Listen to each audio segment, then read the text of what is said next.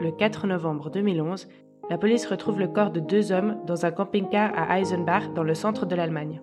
Ils se sont suicidés suite à un braquage raté. Le même jour, une explosion se produit à 200 km de là, dans un immeuble résidentiel du quartier de Weissenborn à Zwickau. Dans cet appartement, la police retrouve du matériel néo-nazi et une arme qui a servi à tuer 9 personnes entre 2000 et 2006. 9 crimes irrésolus, 9 crimes racistes. Toute l'Allemagne découvre avec horreur les coupables de ces crimes, un groupe terroriste d'extrême droite.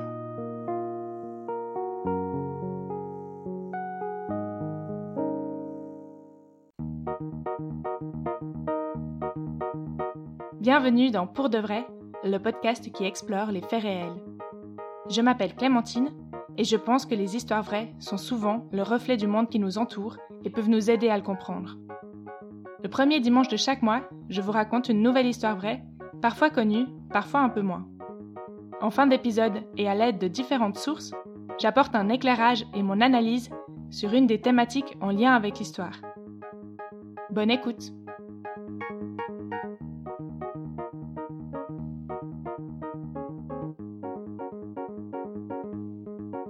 Dans cet épisode, vous l'aurez compris, je vous parle d'un groupuscule de néo-nazis qui a pu agir dans la clandestinité et tuer pendant des années grâce à de nombreux soutiens. L'histoire se passe en Allemagne au début des années 2000. C'est une histoire hallucinante qui montre que le terrorisme d'extrême droite, même si on ne le nomme pas ainsi, existe. On en parlera plus en détail en fin d'épisode et on verra qu'il frappe souvent à divers endroits et qu'il représente une menace réelle. Bienvenue dans le quatrième épisode de Pour de vrai.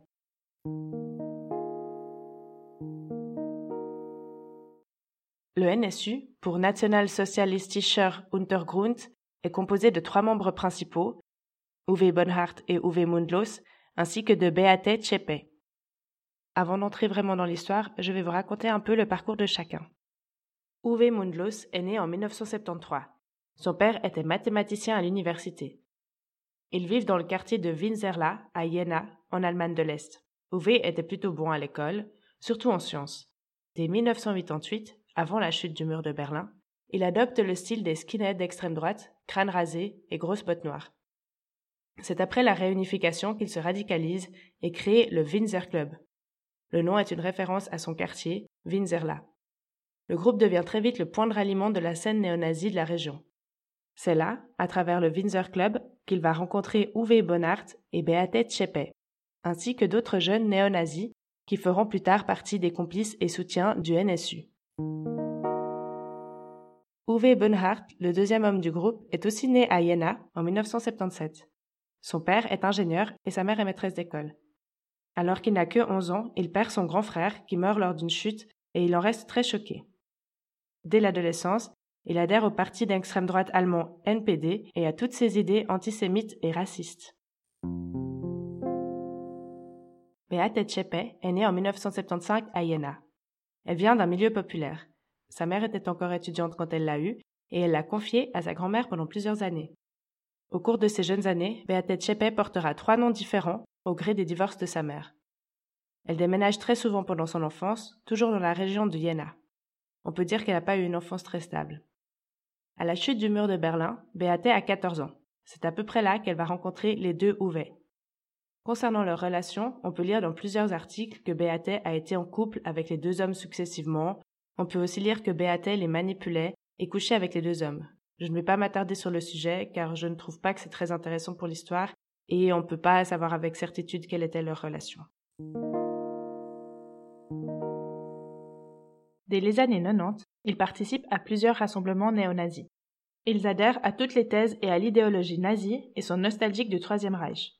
En parallèle, Beate Zschäpe suit une formation d'horticulture. Elle est décrite comme étant une jeune fille charmante et n'ayant jamais tenu de propos racistes en public. Le groupe fréquente les milieux d'extrême droite. Il y a plusieurs photos où on les voit avec des banderoles racistes et aux côtés des membres du NPD, le parti d'extrême droite allemand. Le week-end, les trois jeunes font la chasse aux antifascistes et harcèlent les vendeurs de cigarettes vietnamiens. Ils se radicalisent de plus en plus, leurs actions se font de plus en plus violentes. Par exemple, une fois, Uwe Bonhardt pend un mannequin représentant un juif avec une étoile jaune sur un pont au-dessus d'une autoroute. Uwe Mundlos publie des articles dans des revues nazies et ensemble ils se rendent à des concerts de musique skinhead. Ils participent aussi par exemple à une marche en commémoration du politicien nazi Rudolf Hess. Pendant son service militaire, l'appartement de Mundlos est fouillé parce qu'il transportait sur lui une carte avec la photo d'Hitler.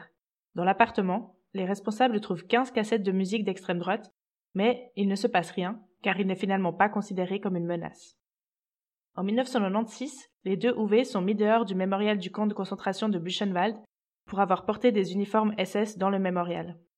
Suite à cela, ils ont quand même des problèmes avec la justice pour incitation à la haine raciale. Mais aucun ne se retrouve jamais en prison. Ce ne sont que quelques exemples, mais ils montrent bien que les trois, ainsi que le reste du groupe Windsor Club, étaient des racistes notoires et que les autorités le savaient et n'ont pas agi. En 1998, un local loué par Beate Tchepe est perquisitionné. Lors de la fouille, les policiers retrouvent du matériel de propagande nazi, mais surtout des explosifs. Là encore, Beate échappe à la police. Visiblement, les militants d'extrême droite ne sont pas des cibles prioritaires pour les forces de l'ordre à ce moment-là. Suite à la perquisition du local, le trio est recherché. Il entre donc dans la clandestinité en 1998. Les trois disparaissent complètement des radars. C'est là qu'ils créent le NSU, le National Sozialistischer Untergrund. En français, Parti national socialiste souterrain ou clandestin, selon les traductions. Vous l'aurez compris, c'est une cellule terroriste d'extrême droite. Le groupe est composé des deux UV et de BAT, mais il serait plus juste de le qualifier de réseau en raison des nombreux soutiens dont ont profité ces trois membres principaux tout au long de l'existence du groupe. Pour se financer, comme ils ne travaillent pas, ils braquent des banques. Au total, 15 en 14 ans. Ils prennent de faux noms, changent régulièrement d'endroit et utilisent de faux passeports obtenus grâce à leurs divers soutiens. Leur cavale durera 14 ans. Uwe Mundlos et Uwe Bernhardt se chargent des braquages et Beate Tchepe s'occupe de la logistique. C'est elle qui gère l'argent des braquages et elle se charge de donner une apparence de normalité à leur vie, par exemple en organisant des vacances. Ce qu'on ne sait pas, mais qu'on découvrira après, c'est qu'au cours de ces années de clandestinité, le NSU tue, à plusieurs reprises.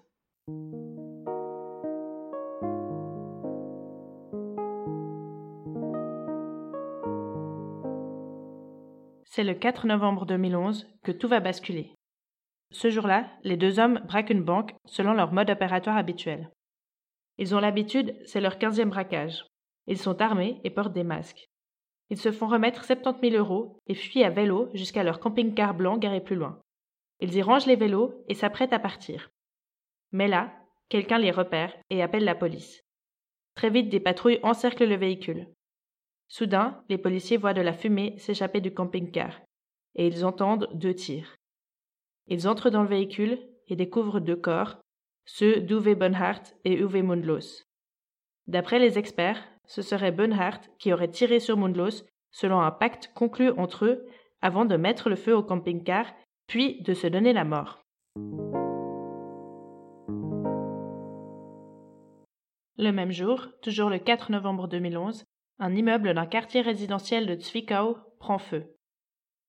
Beate sort de l'immeuble et confie son chat à la voisine en disant qu'elle reviendra le chercher. Puis, elle disparaît. Quelques minutes plus tard, l'immeuble explose.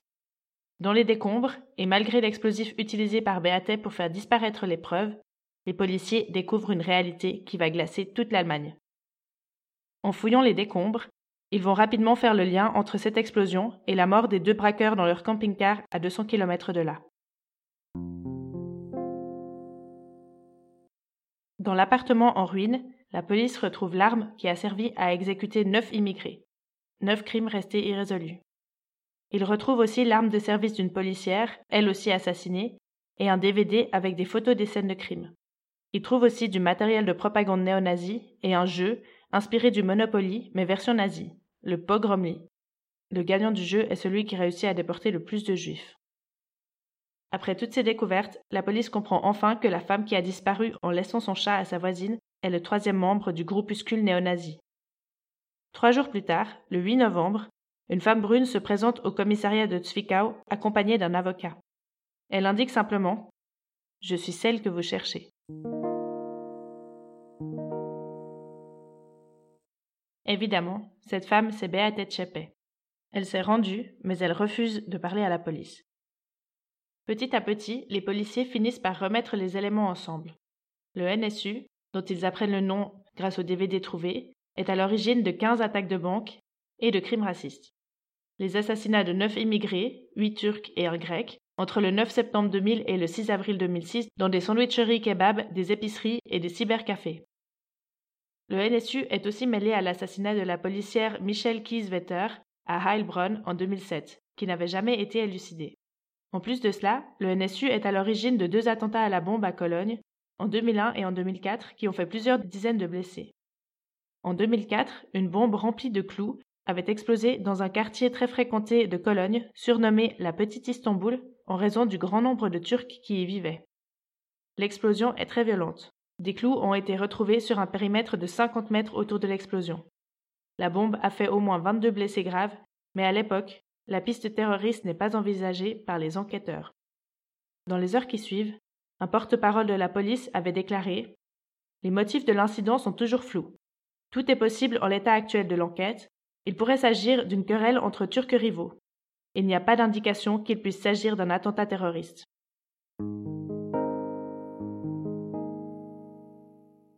Concernant les meurtres racistes, les neuf victimes sont des hommes. Tous sont d'origine turque, sauf un qui est grec. Les crimes ont eu lieu un peu partout en Allemagne, et je vais vous les décrire rapidement. L'effet de liste est assez vertigineux. Je vous remercie d'avance d'excuser ma prononciation des noms des victimes. La première victime s'appelle Enver Simsek. Il est propriétaire d'un commerce de fleurs. Il a reçu huit coups de feu de deux pistolets différents le 9 septembre 2000, sur le bord d'une route à Nuremberg où il avait installé son stand mobile de fleurs sur une aire de stationnement. Il meurt à la suite de ses blessures. Il avait 38 ans.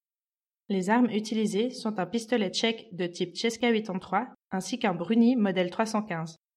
La deuxième victime, Abderrahim Ozudogru, a été tué le 13 juin 2001 à Nuremberg également de deux balles dans la tête. Il avait 49 ans, travaillait à Siemens et avait un deuxième emploi à temps partiel dans un magasin.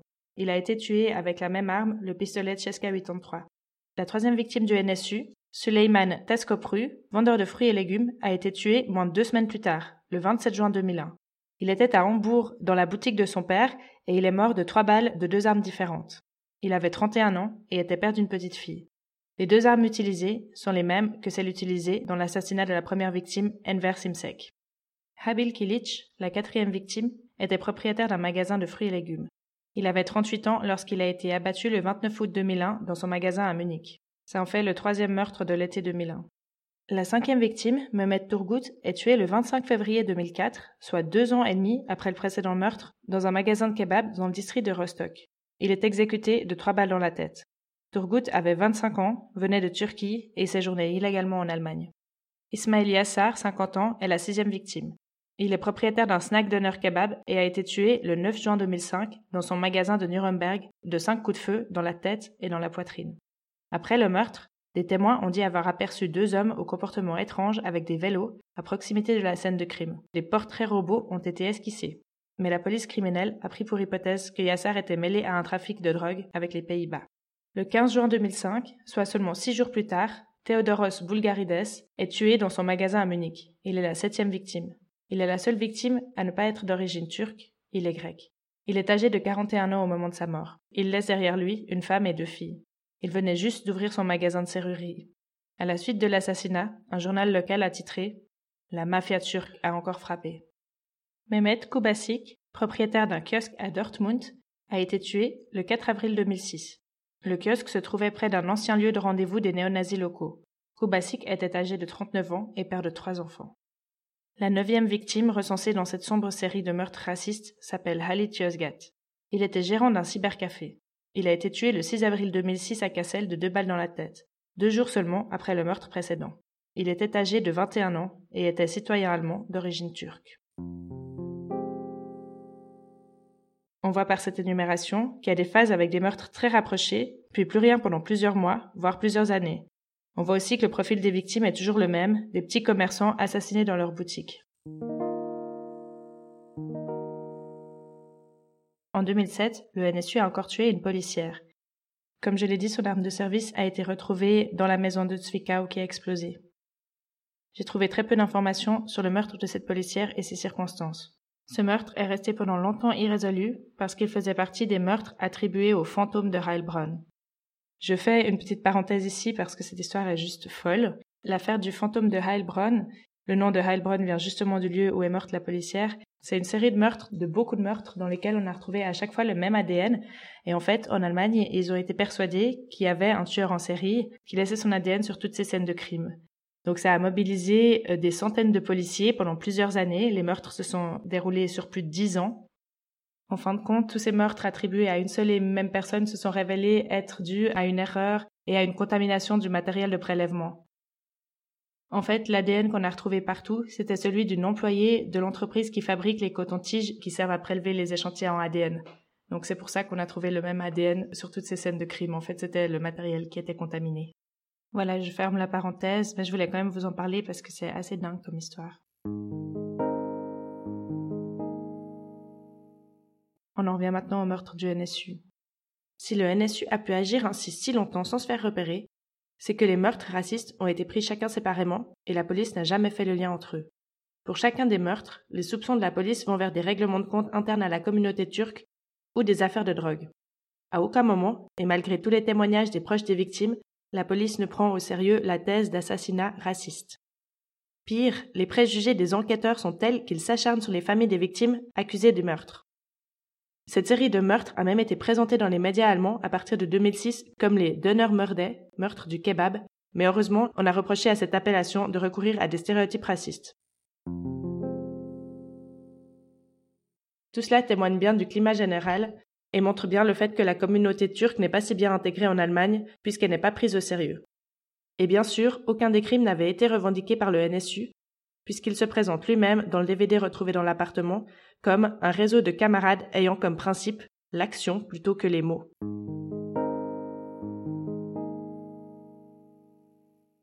Lorsque l'affaire éclate, elle fait les gros titres dans les médias et tout le monde cherche à comprendre. En effet, l'affaire révèle au mieux l'incompétence des pouvoirs publics et au pire leur passivité vis-à-vis d'une certaine extrême droite tenue pour marginale. On peine à comprendre comment, dans un pays avec un appareil d'État censé fonctionner correctement, des individus ont pu commettre cette série de meurtres sans se faire repérer.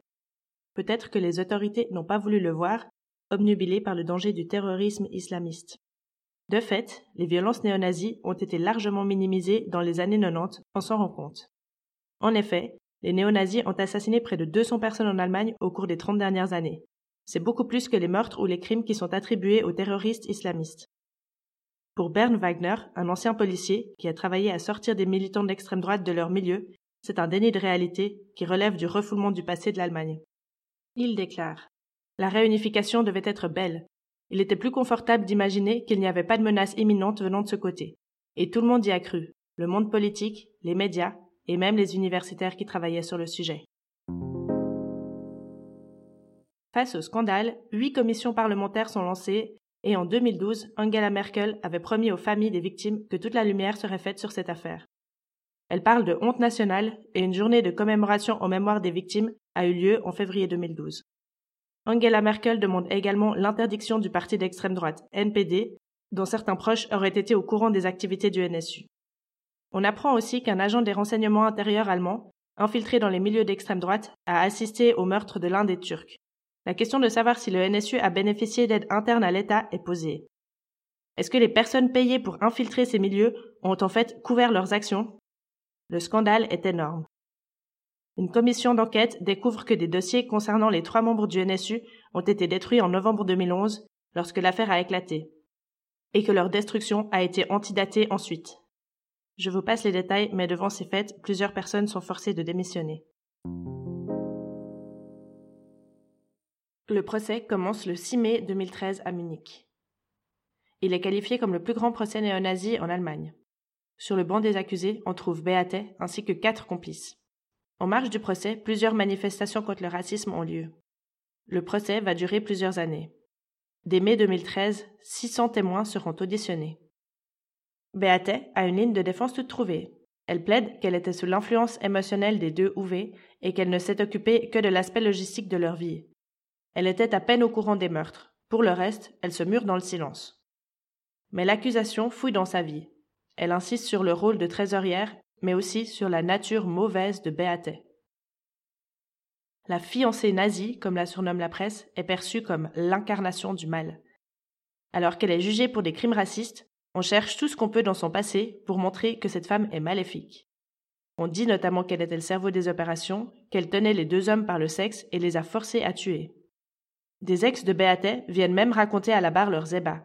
Alors que ça n'a rien à voir, l'accusation se sert de sa sexualité soi-disant dépravée pour démontrer qu'elle est une prédatrice sexuelle nazie. De nombreux articles sortent qui commentent sa vie sexuelle. Évidemment, on sait maintenant que le traitement médiatique et la ligne d'accusation auraient été complètement différentes si le survivant du NSU avait été l'un des deux hommes. Après 400 jours d'audience et 50 procédures, Beate Chepe est condamné le 18 juillet 2018 à la peine la plus lourde, la prison à perpétuité. Et comme j'en ai déjà parlé, le NSU n'était pas composé que du trio, mais était plutôt un réseau. Il a bénéficié de nombreux soutiens pour pouvoir continuer ses actions. La police fédérale a établi une liste de 126 personnes ayant aidé de près ou de loin le trio au cours de ces années de clandestinité. Tous n'ont pas témoigné ou été arrêtés. Par exemple, la Suisse a refusé d'extrader vers l'Allemagne l'extrémiste de droite Ralf Marschner en 2016. Cet homme est un ancien informateur des autorités allemandes. Il est considéré comme une figure clé dans le procès de Beat Zschäpe, mais il ne témoignera pas. Quatre des principaux autres membres du NSU ont été jugés et condamnés aux côtés de Beate, et d'autres auront des procès séparés plus tard.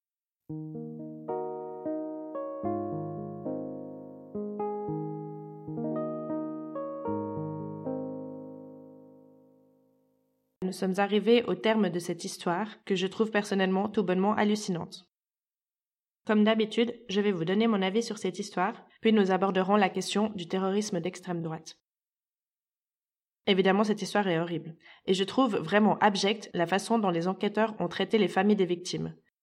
Je ne me suis pas attardée sur le sujet, mais vous trouverez des ressources dans la description. En tout cas, toute cette histoire montre bien le racisme systémique et d'État qui a permis à ce groupe de néo-nazis de continuer à agir. Et personnellement, je me pose des questions sur les neuf meurtres du NSU.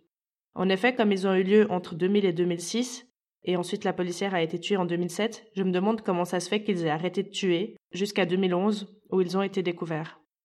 Je peux pas m'empêcher de me dire que c'est pas le cas et qu'il y a potentiellement d'autres victimes qui n'ont pas été répertoriées et associées au NSU. Je voudrais encore juste m'attarder sur le traitement qui a été fait de Beate Chepe. Alors soyons clairs, j'excuse en rien ce qu'elle a fait, mais je trouve vraiment intéressant de relever la façon dont les médias et l'accusation l'ont traité, notamment sur sa vie sexuelle, en allant par exemple interroger ses ex pour qu'ils racontent leurs ébats. Ça rappelle un peu le, traitement qui a été réservé à Margaret Dargyle, dont on a parlé dans l'épisode 2.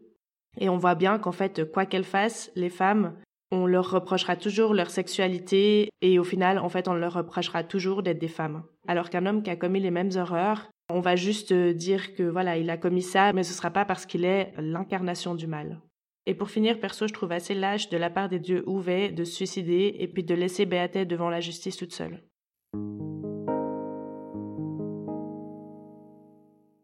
Comme je l'ai dit, on va parler de terrorisme d'extrême droite, car celui-ci existe, fait beaucoup de morts et n'est pas souvent nommé comme tel dans les médias.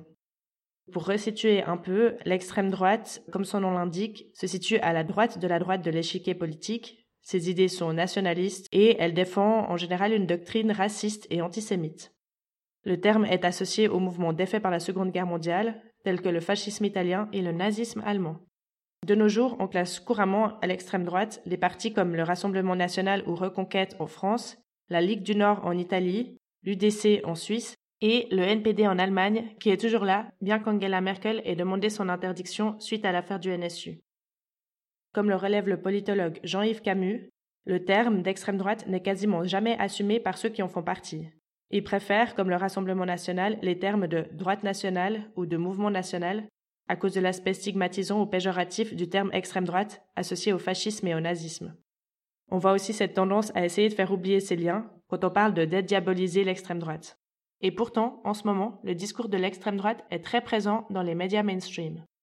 Ces partisans ont réussi à imposer certaines théories dans le débat public. Certaines de ces théories sont parfois proches du complotisme, comme celle du grand remplacement. La théorie du grand remplacement soutient la thèse en gros que peu à peu, la population européenne se ferait remplacer par des populations non européennes et de confession musulmane. Cette théorie est évidemment xénophobe et islamophobe, et fausse, ai-je besoin de le préciser. Le fait que l'extrême droite ait la parole dans les médias mène à une droitisation de la société en général, où tous les partis sont obligés de prendre position sur des questions très secondaires, comme par exemple le Burkini. En fait, ces débats stériles servent juste à détourner l'attention du public et à éviter à ces partis d'avoir à se prononcer sur des véritables problématiques comme les questions sociales. Après avoir défini l'extrême droite, je vais définir un peu le terrorisme. D'après Wikipédia, le terrorisme, c'est l'emploi de la terreur à des fins idéologiques, politiques ou religieuses. Un grand nombre d'organisations politiques ou criminelles ont recouru au terrorisme pour faire avancer leurs causes ou en retirer des profits. Des partis de gauche comme de droite, des groupes nationalistes, religieux ou révolutionnaires, voire des États, ont commis des actes de terrorisme. La constante du terrorisme, c'est l'usage indiscriminé de la violence meurtrière à l'égard de civils dans le but de promouvoir un groupe, une cause ou un individu. En ce moment et depuis le 11 septembre, on parle beaucoup de terrorisme islamiste et lorsque les partisans de l'islam radical passent à l'acte, on appelle cela des attentats terroristes. Néanmoins, il y a aussi beaucoup d'attaques terroristes d'extrême droite et dans la plupart des cas, les terroristes évoquent la théorie du grand remplacement. Les auteurs des attentats de Christchurch, d'El Paso et de Poway en 2019 étaient des adeptes de cette théorie qui a été dénoncée comme potentiellement meurtrière. Les exemples ne manquent pas. Tout dernièrement aux États-Unis, le 14 mai, une tuerie de masse visant des personnes afro-américaines est commise dans un supermarché de Buffalo par un suprémaciste blanc de 18 ans. Il a fait 10 morts et 3 blessés. Le tireur a diffusé son crime en direct sur la plateforme de vidéo Twitch et avait laissé en ligne un manifeste raciste. Et en France, en mai dernier, Martial Lanoir, un complotiste et antisémite proche des réseaux de la fachosphère, croise la route d'un jeune homme de 25 ans. Après une dispute, l'homme assassine d'une balle dans la tête le jeune homme avec son Colt 45. Et en Allemagne, le 12 mai dernier, un attentat néo-nazi a été déjoué dans la ville d'Essen. Un adolescent de 16 ans prévoyait une tuerie de masse dans son école. Chez lui, les enquêteurs ont retrouvé des quantités de documents promouvant des thèses d'extrême droite racistes, antisémites et islamophobes et des explosifs. Ces quelques exemples récents montrent que le terrorisme d'extrême droite est bien présent et qu'il tue. Mais souvent dans ces cas-là, on ne parle pas d'attentats terroristes, mais d'assassinats, de fusillades, de tueries. Le terrorisme d'extrême droite est rarement nommé. Ainsi, l'extrême droite n'est pas perçue par l'opinion publique comme étant une menace terroriste. Cela permet à l'extrême droite, dont les partis ont toujours eu des liens avec des groupuscules plus radicaux, comme le NSU, de continuer à être représentés politiquement et même à gagner du terrain en avançant masqué, et en plus en dénonçant une autre menace terrorisme, celle de l'islamisation, basée sur la théorie du grand remplacement dont j'ai parlé. Selon moi, le fait que les États ne prennent pas les mêmes mesures que celles prises pour lutter contre le terrorisme islamiste, qui existe évidemment, je ne le nie pas, concernant le risque lié au terrorisme d'extrême droite, est très problématique. Pour l'instant, seule l'Australie a pris des mesures à ma connaissance.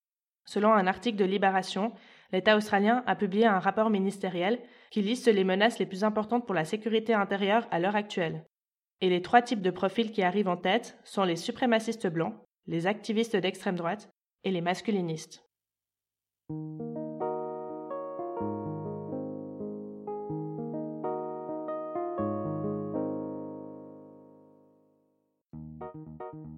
Vous venez d'écouter Pour de vrai. Je vous remercie chaleureusement d'avoir écouté cet épisode. Vous trouverez toutes les sources et les références utilisées pour écrire cet épisode dans la description. Si vous souhaitez m'aider à faire connaître Pour de vrai et soutenir le podcast, vous pouvez lui donner 5 étoiles sur Spotify et vous abonner sur votre appli de podcast préféré. Vous pouvez aussi le recommander à vos amis. Et pour ne rien rater en attendant le prochain épisode, c'est sur la page Instagram du podcast que ça se passe. On se retrouve très vite pour un nouvel épisode. À bientôt!